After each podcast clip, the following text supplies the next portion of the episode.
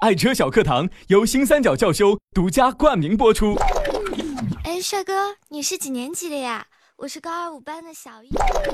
当我第一次见到你，就一发不可收拾的爱上了你。当我拥有了你，我就想好好保护你啊，我的爱车。天天跟我学，每天五分钟，爱车小课堂，让你更懂你的车。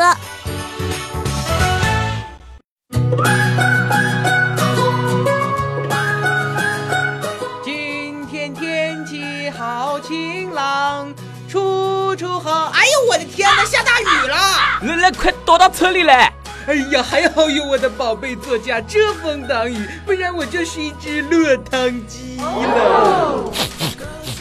哎呀妈，你这什么宝贝啊？车上一股发霉的味道。没有啊，这是天气潮湿的自然现象。这这才不是呢！哎，你就对你的宝贝这么疏忽啊？切，这怎么是疏忽，是亲密？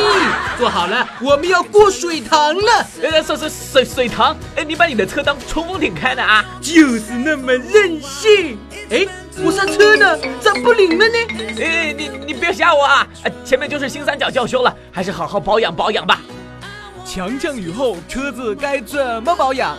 一、车内除湿，下雨后可以打开冷风，空调有除湿的功能，可防止车内过潮而发生霉变。二、车内除菌，雨后由于气温等因素，比较容易滋生各种病菌。